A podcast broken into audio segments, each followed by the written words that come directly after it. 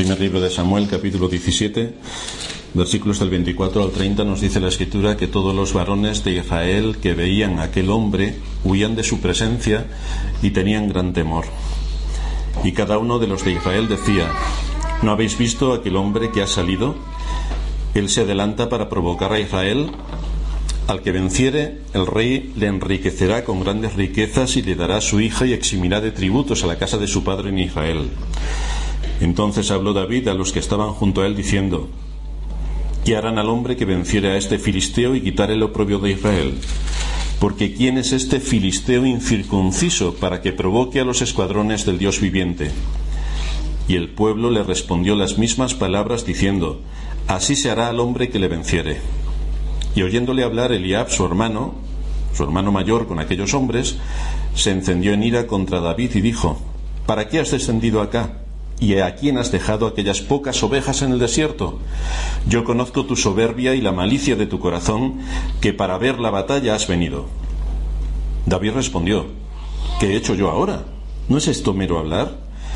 Y apartándose de él hacia otros, preguntó de igual manera, y le dio el pueblo la misma respuesta de antes. Ya hemos estado viendo cómo el pueblo de Israel hacía mucho tiempo que no estaba en comunión con Dios ni usaba los medios de gracia. Así que no debe sorprendernos que esta situación en la que se encontraba Israel fuese aprovechada por el enemigo para presentar batalla. Es lo que nos pasa a todos los creyentes cuando dejamos de usar los medios de gracia, que es el momento adecuado cuando Satanás va a intentar atacarnos con mayor firmeza. Hemos estado viendo también cómo la providencia guió a David para que llegase al frente de batalla y hemos podido observar, observar en su conducta que actúa con responsabilidad en los detalles, no se le escapa absolutamente nada, es responsable delante de, las, de los deberes que tiene ante su padre para cumplir con todo lo que se espera de él, lo cual nos está mostrando que cuando se le asigne una tarea de mayor responsabilidad podrá asumirla porque quien es fiel en lo poco es fiel en lo mucho. Y esto es una pauta de conducta que estamos viendo en David y por lo tanto nos debe servir de ejemplo para que nosotros también seamos fieles en los detalles, porque aquel que no es fiel en los detalles no podrá ser fiel en las cosas grandes. Todos queremos que Dios nos bendiga, pero si queremos que Dios nos bendiga, es de la mayor importancia que hagamos aquello que se espera de nosotros en el cumplimiento de nuestras responsabilidades. David quería que Dios le bendijese. Por lo tanto, David debía ser responsable en sus, en sus deberes. Porque si no fuese responsable en sus deberes, difícilmente podría pedirle a Dios que le bendijese en medio de las situaciones a las que se estaba enfrentando. Y lo mismo ocurre respecto a nosotros como iglesia. ¿Queremos que Dios nos bendiga? Pues hay muchas responsabilidades que cada uno de nosotros tiene que hacer para cumplir con nuestro deber delante de Dios y entonces Dios nos bendecirá pero siempre Dios nos va a bendecir en el contexto de nuestra responsabilidad y haciendo lo que se espera de nosotros de acuerdo al deber que cada uno tiene delante de Dios. Pudimos ver la respuesta que da David a las provocaciones del filisteo. Mientras que Saúl no está detectando todo lo que hay de fondo en el enfrentamiento de su ejército contra Goliat, ni lo que esto supone para la fe, ni para el honor de Dios, ni para su nombre, David había identificado rápidamente al enemigo y había detectado, había detectado cuál era el problema. Seguramente algunos estarían orando para que Dios milagrosamente hiciera desaparecer a Goliat. Pero nos preguntábamos también cuántos estaban orando para que Dios les diese fuerza y valor en la batalla. Porque Dios nos pone en, en medio de un mundo para pelear la buena batalla de la fe. No nos pone en un mundo para que estemos exentos de las dificultades y las batallas, sino que nos da todas las armas que vamos a necesitar para la batalla. Por lo tanto, esto es algo que el creyente debe tener en su mente. Estamos en medio de un mundo que presenta una guerra por todos los flancos. ¿Cuáles son las armas con las que nosotros nos tenemos que, eh, ¿Cuáles son las armas que nosotros tenemos que usar para defendernos en medio de esta, en medio de esta gran batalla a la que somos expuestos? Muchos de los israelitas que estaban en el ejército de Saúl estarían esperando que la solución viniese de fuera y que ellos no se tuvieran que exponer al peligro, Por eso estamos leyendo que cuando el filisteo sale y provoca al ejército de Israel, todos huyen, todos se atemorizan, esperan que el tema venga de fuera, que alguien les pueda solucionar el tremendo conflicto al que se enfrentan. Pero encontramos por otra parte que David confía en que Dios le va a dar fuerzas para defender su nombre. Por lo tanto, vemos aquí dos actitudes entre aquellos que se llaman pueblo de Dios, los que no lo son aunque lo digan, que esperan de forma milagrosa que ocurran todas las cosas, y los que son de Dios, que esperan que Dios les dé las fuerzas para presentar batalla. Unos miran egoístamente su, situación. David mira el honor de Dios a quien sirve. Y este va a ser siempre un buen termómetro para medir la situación espiritual en la que nos encontramos. Porque aquí es David el único que entiende que esto que está ocurriendo es un asunto de fe, que se está poniendo en entredicho el nombre de Dios y por lo tanto que necesita los recursos de Dios para hacer frente a tan colosal enemigo. Pero no lo va a hacer en un contexto vacío, lo va a hacer en el contexto de la fe. Así que hoy vamos a ver cuatro aspectos en el carácter de David como hombre de fe. El primero va a ser David con la fe que analiza la situación. En segundo lugar veremos la fe que soporta el desprecio. En tercer lugar veremos la fe que soporta la tentación. Y en último lugar veremos la fe que crece en medio de la adversidad. Así que vamos a ver en primer lugar la fe que analiza. Los que creen que los asuntos de fe se quedan únicamente en el ámbito espiritual y no tienen ninguna conexión con el ámbito físico, se equivocan. Es decir, si David hubiera ido a pelear esta batalla únicamente con la fe, Goliat le hubiera rebanado la cabeza. Hace falta algo más que fe. Dios nos da la fe, pero la fe no aparece en un contexto vacío, aparece en el contexto en el que Dios nos fortalece, nos anima, nos pone en medio de situaciones donde nosotros tenemos que ejercitar nuestros músculos y prepararnos para la batalla. Y esto es un asunto que corresponde a la responsabilidad que todos y cada uno de los creyentes tenemos. Por lo tanto, los asuntos de fe tienen y se desarrollan en un contexto específico y afecta a la fe a las cosas prácticas de la vida y las cosas prácticas de la vida afectan a la fe. Es lo que ocurre también en el mundo normal si yo me llevo un disgusto emocional. Si yo me llevo un disgusto, esto va a afectar a mi apetito, va a afectar al sueño y va a afectar a mi organismo. De la misma manera, los asuntos de la fe afectan al mundo en el que nos movemos y viceversa. Son dos realidades, una visible y otra invisible, pero están conectadas entre sí y se afectan la una a la otra. De manera que si yo estoy fuerte en Dios, en buena comunión con Dios y uso los medios de gracia, sin duda esto va a afectar a mi vida diaria. Y esto es lo que hace aquí David. Como está fuerte en Dios, tiene una buena comunión con Dios y todo está en su sitio, cuando se enfrenta a los peligros, sin duda Dios le va a ayudar. Pero le ayuda en el contexto de que su deber ha sido perfectamente cumplido.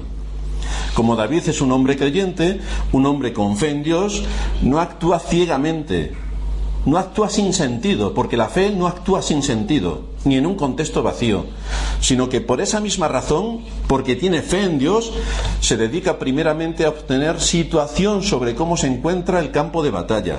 Está recopilando los datos necesarios para reconocer sobre el terreno todo lo que está ocurriendo, hacerse una idea de la situación, lo cual nos muestra su sabiduría. Esto es lo que evidencian sus palabras cuando él detecta la situación en la que se encuentra. Dice el versículo 26, ¿quién es este filisteo incircunciso? Está hablando David. ¿Quién es este filisteo incircunciso para que provoque a los escuadrones de Dios? Por lo tanto, él no está viendo simplemente al ejército de Israel, sino que está viendo a los escuadrones de Dios, al ejército de Dios. Esta era la visión que David tenía de la batalla no interpretaba que había dos ejércitos enfrentados, sino que alguien alejado del pacto de Dios, Goliat, está provocando al pueblo de Dios. Esto es lo que David está detectando. Pero esto no es lo que están detectando los del ejército de Israel. Cabía esperar que todos participasen de esta observación que hizo David, que tomasen conciencia de la realidad de la lucha y de las causas por las que estaban en esa situación, por qué razón estaban en guerra. ¿Nadie se había parado a pensar por qué razón estaban en guerra? Estaban en guerra porque el pueblo de Israel hacía mucho que se había alejado de Dios. Y Dios le somete a un juicio. Ellos seguían sus propios caminos y por lo tanto Dios les envió un juicio. Con el correr de los siglos, ellos siguieron con sus propios caminos y Dios les envió más juicios, les deportó a Babilonia, hizo caer sobre ellos multitud de desastres y ellos no quisieron conocer que todas aquellas cosas venían de la mano de Dios. Lo cual también decíamos en sermones pasados que nos debe servir a nosotros para valorar las situaciones en las que nos encontramos y la historia de nuestra propia vida, para detectar qué cosas son un juicio de Dios sobre nosotros porque no hacemos aquello que se espera coherentemente de los que han recibido la fe, qué cosas son pruebas y por lo tanto sirven para fortalecer nuestra fe y cómo debemos discernir unas cosas de otras. Desde luego estas palabras de David deberían haber hecho pensar al ejército de Israel y ponerles delante de Dios reconociendo la situación en la que se encontraban, como hizo Daniel cuando estaba deportado en la tierra de Babilonia, que también comprendió la causa por la que habían sido deportados allí y por lo tanto confesó su pecado delante de Dios. Si nos vamos a Daniel capítulo 9, a partir del versículo 4, está allí Daniel orando. Y dice el texto, Daniel 9:4, oré a Jehová mi Dios e hice confesión diciendo, ahora Señor, Dios grande, digno de ser temido, que guardas el pacto y la misericordia con los que te aman y guardan tus mandamientos, hemos pecado, hemos cometido iniquidad, hemos hecho impíamente y hemos sido rebeldes y nos hemos apartado de tus mandamientos y de tus ordenanzas un corazón sensible a la palabra de Dios, que sabe exactamente que el juicio que Dios ha traído sobre Israel es como consecuencia de su desobediencia. Pero aquí en la historia que nos ocupa, con el ejército de Saúl, no hay absolutamente nada. No hay conciencia ninguna de pecado, ninguna. Por tanto, ellos siguen actuando como si nada de lo que estuviera ocurriendo fuese con ellos. Es una de las cosas más que pasan en la vida. Por lo tanto, como no identifican el pecado, no identifican el enemigo, no se arrepienten, ¿qué es lo que podemos esperar que ocurra?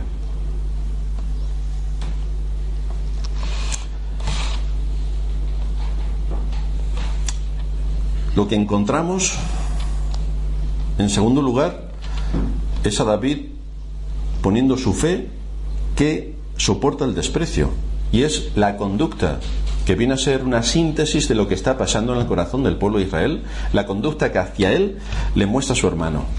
Primera de Samuel 17, 28, oyéndole hablar Eliab, su hermano mayor, con aquellos hombres, encendió su ira contra David y dijo, ¿para qué has descendido acá? ¿A quién has dejado aquellas pocas ovejas en el desierto?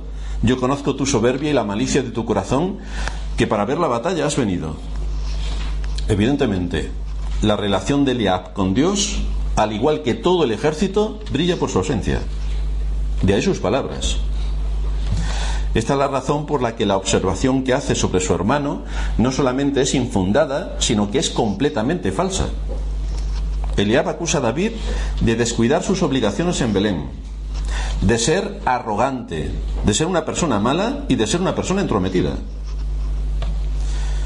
Desde luego el análisis que hace Eliab sobre la llegada de David es bastante curiosa porque lo que estamos viendo en el carácter de David es exactamente lo contrario.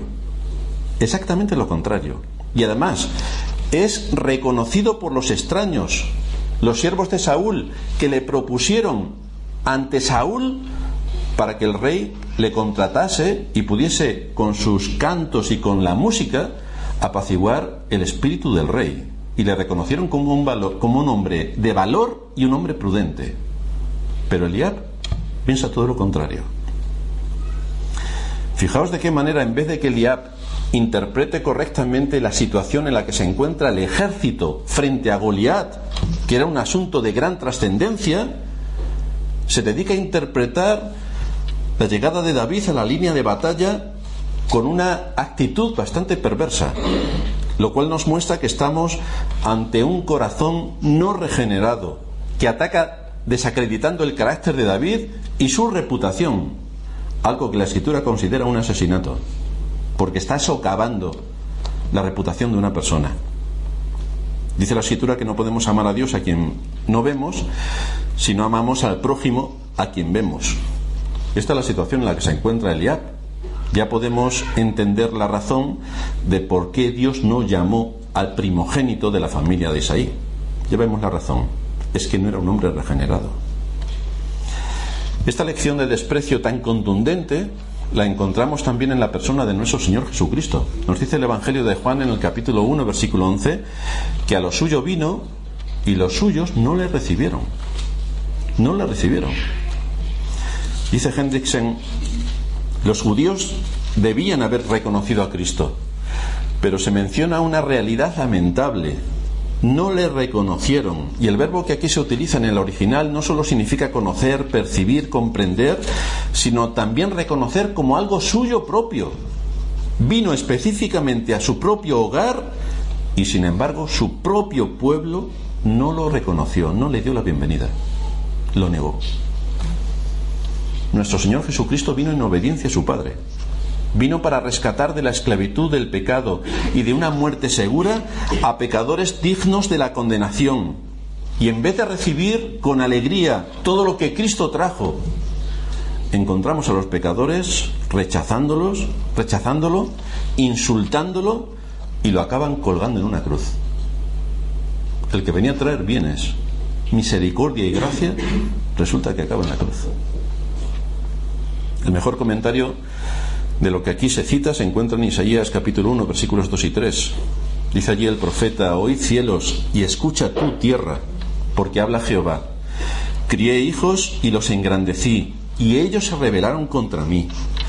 El buey conoce a su dueño y el asno el pesebre de su señor. Israel no entiende, mi pueblo no tiene conocimiento. Lamentablemente, esta es una pauta que existe en los que se llaman pueblo de Dios a lo largo de todos los siglos. Da igual que fuesen los israelitas del Antiguo Testamento o los cristianos del Nuevo. Mi pueblo no entiende, no tiene conocimiento. ¿A quién está sirviendo? ¿A quién están siguiendo? ¿A quién están adorando? ¿Cómo lo están adorando? Mi pueblo no tiene conocimiento.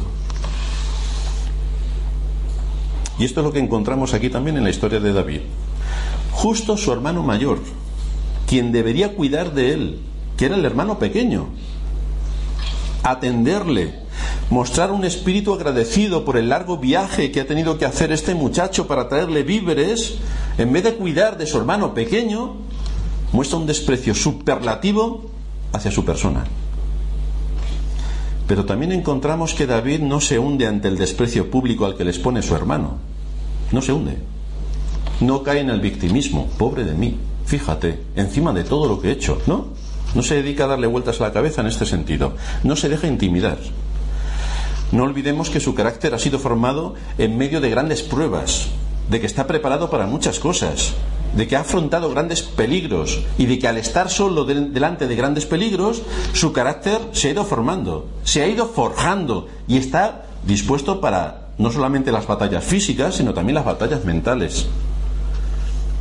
A la vez, también tiene en cuenta el lugar que ocupa su hermano mayor dentro de la estructura de la familia y el lugar que ocupa él como el hermano pequeño dentro de la familia.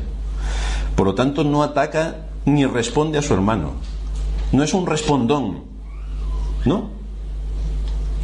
Mantiene su posición. Esta situación nos recuerda un proverbio que dice en el capítulo 26 del libro de los Proverbios, versículos 4 y 5, Nunca respondas al necio de acuerdo con su necedad para que no seas tú también como él. Responde al necio como merece su necedad, para que no se estime sabio en su propia opinión. Y esto es lo que hace David. Ante este agravio, David simplemente se hizo una pregunta retórica y se marchó. No se enfrentó a él, no empezó a responderle por el ataque inmisericordia que había recibido. Nos dice el versículo 29 y 30 que David respondió, ¿qué he hecho yo ahora? ¿No es esto un mero hablar? O sea, ¿no estás hablando por hablar? ¿Qué estás diciendo? Y apartándose de él, se fue. Esta es la lección que vamos a encontrar en cada auténtico hijo de Dios. Uno sabe lo que tiene que hacer. Lo sabe perfectamente, todos lo sabemos. Sabemos cuál es nuestro deber. Y nos vamos a encontrar presiones por todos lados para que no hagamos lo que debemos. Vamos a tener multitud de presiones para que no hagamos lo que debemos.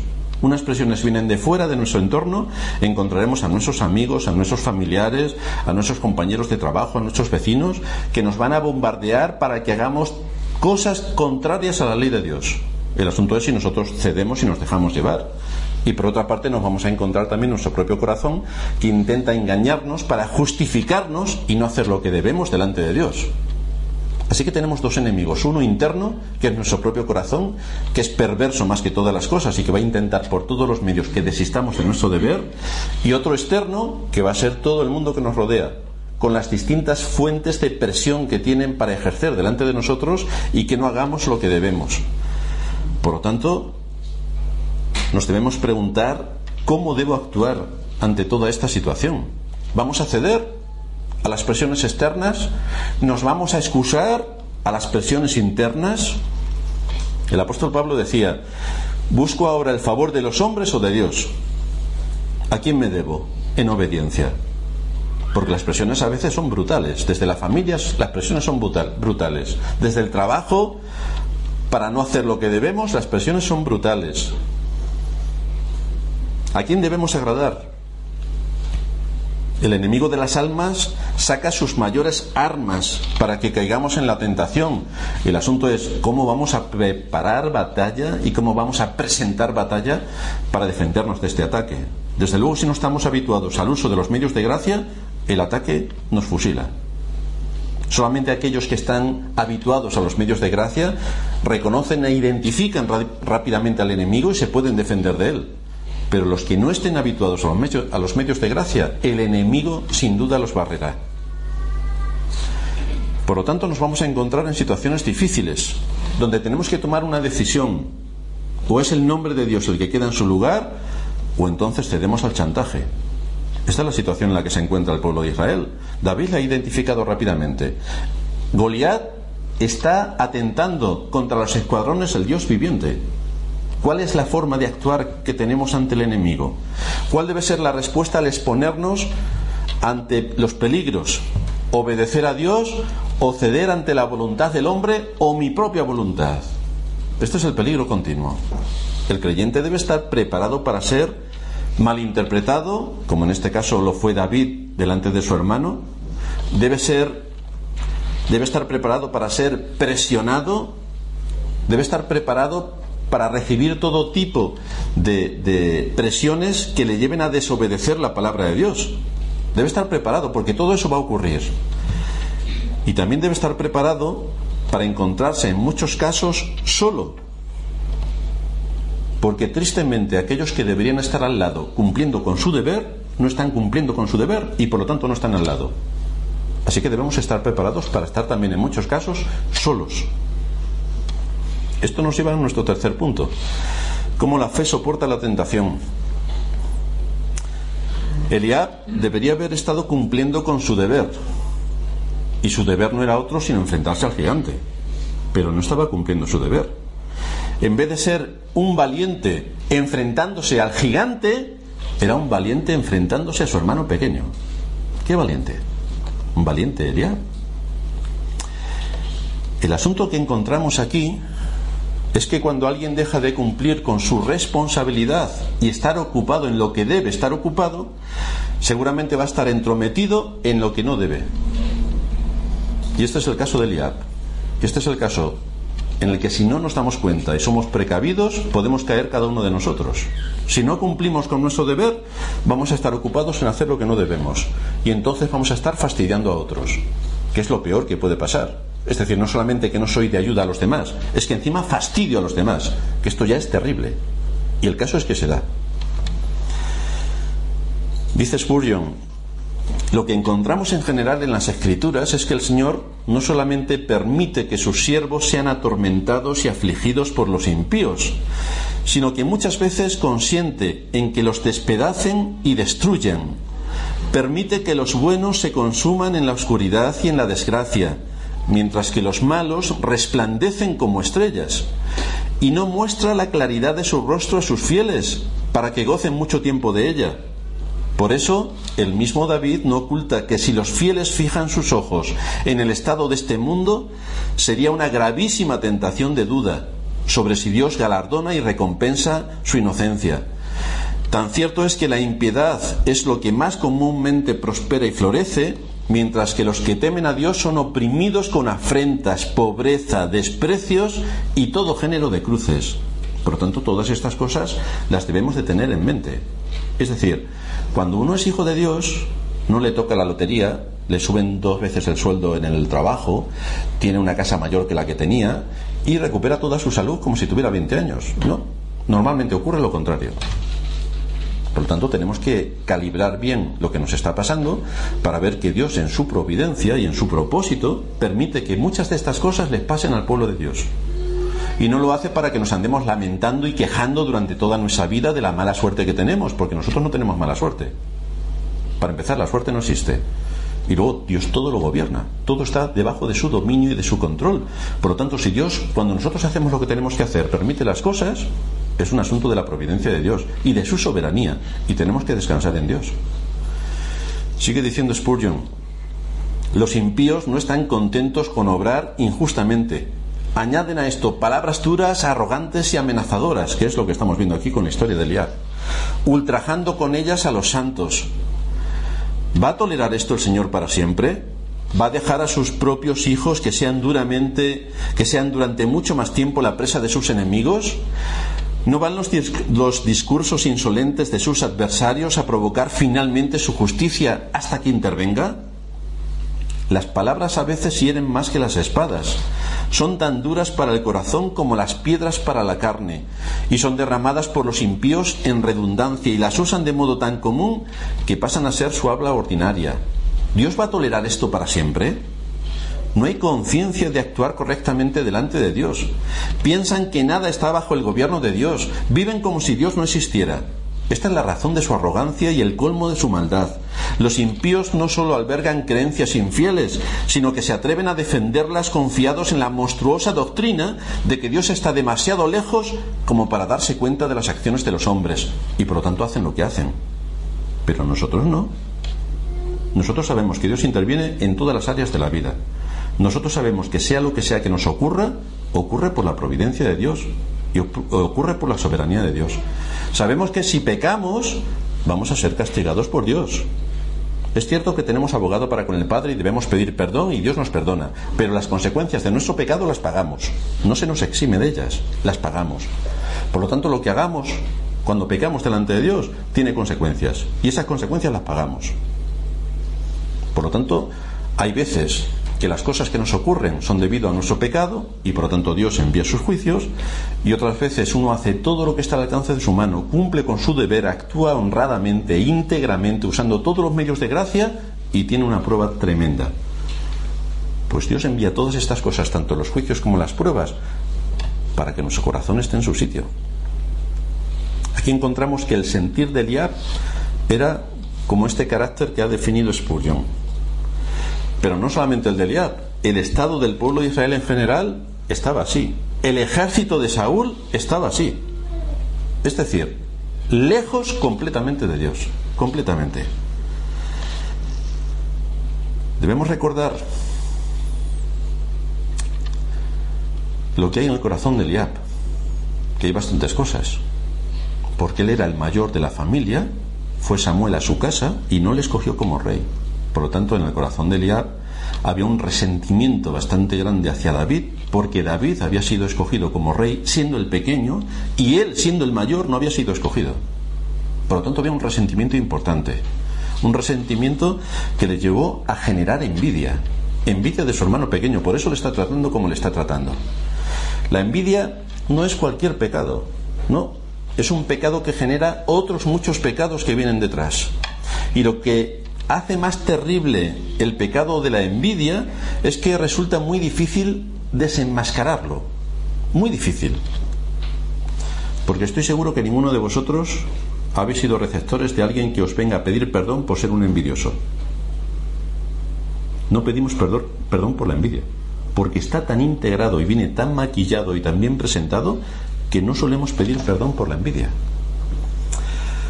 Jonathan Edwards dice respecto a la envidia, o la define como un espíritu de insatisfacción y una oposición a la prosperidad y la felicidad de otros al compararla con la nuestra. No es que nos quiten a nosotros algo, sino que nosotros vemos que otro prospera y nosotros decimos, eso lo quiero yo. Otro comentarista dice que la envidia es un resentimiento y desagrado contra otro porque posee algo que yo deseo. Y entonces me crea un espíritu de resentimiento contra esa persona. El hecho es que todos los seres humanos, porque venimos con la maldición del pecado, tenemos la tendencia a procurar los primeros puestos, los primeros honores, a tener las mejores cosas. Y cuando vemos que otros tienen lo que nosotros queremos, entonces nos resentimos contra ellos, no porque ellos hagan algo contra nosotros, no, simplemente porque han obtenido cosas que a nosotros nos gustaría tener y entonces nos resentimos contra ellos. La envidia nace del descontento y del desamor. Sentimos descontento por lo que no tenemos. Pero hermanos, que nosotros somos creyentes. Y una de las doctrinas importantes es aprender a tener contentamiento. Contra esto tenemos que luchar. Este pecado está tan mezclado con la soberbia que el ser humano puede perjudicarse a sí mismo con tal de que el otro no obtenga lo que quiere. Hasta ese punto de daño conlleva la envidia. El envidioso ve la prosperidad del prójimo como si fuese algo que le perjudica a él, una especie de afrenta personal, como si el otro fuese culpable de algo, simplemente por el hecho de que ha prosperado o que tiene algo que yo no tengo. Y ahí se crean todos los lazos de la envidia. Y cuando se permite que este sentimiento encuentre lugar en el corazón, entonces rápidamente se genera la mala voluntad hacia la persona envidiada. Ese fue el caso de Caín y Abel. ¿Cuál fue la situación en la que se encontraron? Que Caín ofreció delante de Dios aquello que Dios demandaba, cumplió con su deber perdón, Abel, Caín no, Caín hizo lo que a él le dio la gana. Y cuando Dios dice que Abel había hecho un buen trabajo, había ofrecido lo que él estaba demandando, Caín tiene envidia y entonces mata a su hermano. Este es el caso de José y sus hermanos. Tiene una túnica de colores. Nuestro padre lo ama más que a nosotros, por lo tanto, vamos contra José. Y este es el caso que nos ocupa aquí entre Eliab y David.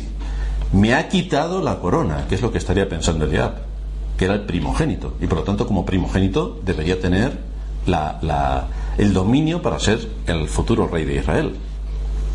Sin embargo, si Eliab hubiera conocido realmente a Dios, sabría, por la enseñanza que encontramos en las Escrituras, que Dios prospera a unos más que a otros. Esto es un asunto de Dios. Que Dios da más inteligencia a unos que a otros. Hay gente enormemente inteligente y gente que no lo es y además por mucho que estudies no lo serás. Eso es un tema que entra dentro de la soberanía de Dios. Dios favorece material, física, social e intelectualmente a unos más que a otros. Y nosotros no podemos hacer nada ante todo eso. Es un asunto que entra dentro del gobierno y la soberanía de Dios sobre todas sus criaturas y sobre todo el universo. Por lo tanto, ¿qué podemos hacer para defendernos de la envidia? Cosa que no hizo Eliab. ¿Qué podemos hacer nosotros para defendernos de la envidia? Solo tenemos que tomar un camino, cultivar el amor verdadero con base en la palabra de Dios, con base en la palabra de Dios. Muchos se quedan en cultivar el amor verdadero, pero si no tenemos la base, la, base, de la palabra de Dios, ese amor será rosa y acabaremos haciendo lo que no debemos. La palabra de Dios es la que nos marca el ritmo y los límites de ese amor. Dice Pablo en, en 1 Corintios 13:4 que el amor no tiene envidia, Así que el amor es el único que puede guardar nuestros corazones de ese terrible monstruo que tanto daño hace y que muchas veces nos mueve a hacerle daño a otros. El amor verdadero, el amor verdadero parte de nuestro amor a Dios como el objeto supremo de nuestro deleite, como el objeto supremo de nuestro consuelo, como el objeto supremo de nuestra adoración. Y cuando dirigimos nuestros afectos hacia Dios de este modo, entonces surge el amor al prójimo. Pero no podemos amar al prójimo sin amar a Dios es incompatible. Lo primero está Dios y el amor a Dios. Y como consecuencia viene el amor al prójimo. Pero el amor al prójimo no existe a expensas del amor a Dios, porque entonces no es un amor verdadero. Cuando hablamos de amar a Dios, estamos hablando de amarle tal y como Él se revela en su palabra.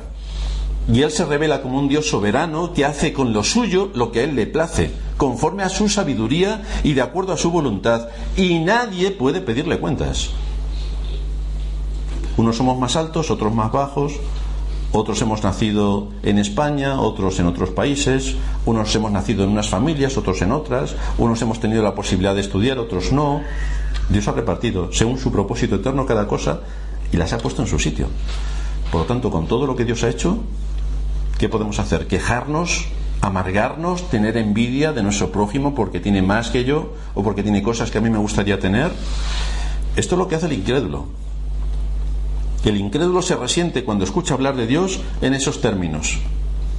No le gusta pensar en un Dios que tiene el gobierno sobre todas las cosas y que según su propósito eterno y su voluntad da a cada uno lo que quiere. Sin embargo, esa actitud no ocurre con aquellos que aman a Dios. Los creyentes se deben gozar en el hecho de que Dios ejerza su soberanía y haga con lo suyo lo que quiere, porque todo es suyo. Por lo tanto, Dios con lo suyo hace lo que quiere. De manera que nos enseña a tener un espíritu de contentamiento en medio de las distintas situaciones en las que nos podemos encontrar, en medio de nuestras capacidades, en medio de nuestras posesiones y en medio de lo que Él en su propósito nos haya dado. Así que tanto en la interpretación que le dan a la batalla, como la interpretación que Eliab le da a la, a la llegada de su hermano, podemos ver un corazón apartado de Dios. Un corazón apartado de Dios. En Israel, en el ejército, en Eliab una actitud de desprecio por parte del hermano mayor que en vez de acogerle y que se una a él, le desprecia y prácticamente le deja solo. Solo. Casos como este también lo encontramos nuevamente en la vida de nuestro Señor. En la noche amarga anterior a su muerte, el Señor estuvo solo. ¿Dónde estaban sus discípulos? Sus discípulos se durmieron cuando Él estaba pasando sus horas de angustia y después durante el primer juicio, cuando Pedro le podría haber defendido, lo negó tres veces. No lo negó, tres veces lo negó. El apóstol Pablo en sus horas como preso en Roma se quedó sin sus colaboradores. Esto es realmente increíble. Están con él batallando con todo lo que tiene que ver en la expansión del Evangelio. Y dice Pablo en 2 de Timoteo 4:16, en mi primera defensa ninguno estuvo a mi lado, sino que todos me desampararon. Por lo tanto, si nosotros estamos fuertes en la fe, vamos a sufrir situaciones como esta y vamos a poder soportarlas. Porque es bastante difícil que estés luchando para sacar adelante todo lo que tiene que ver con el Evangelio. Que creas que tienes a tu lado a hermanos que están luchando por el Evangelio y cuando llegan situaciones críticas estás solo.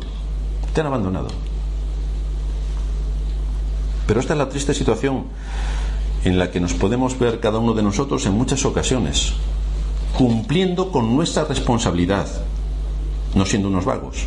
Porque si siendo vagos estamos solos, realmente es donde debemos estar el asunto es que muchas veces cumpliendo con nuestras responsabilidades nos encontramos solos.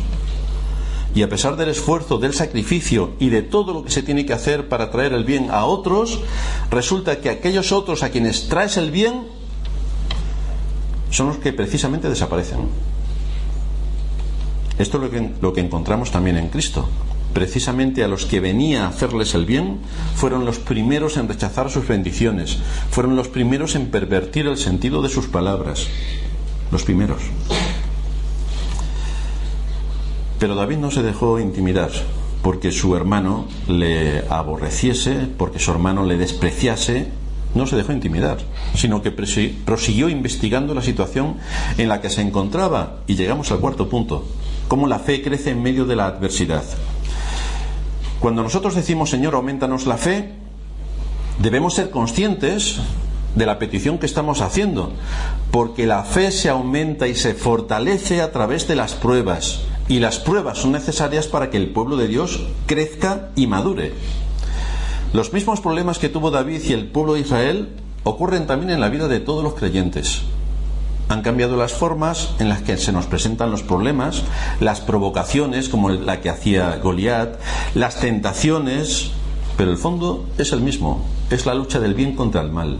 Es como Satanás procura por todos los medios quitar la palabra de Dios de nuestros corazones, meternos en, en situaciones de conflicto y hacer que deshonremos el nombre de Dios.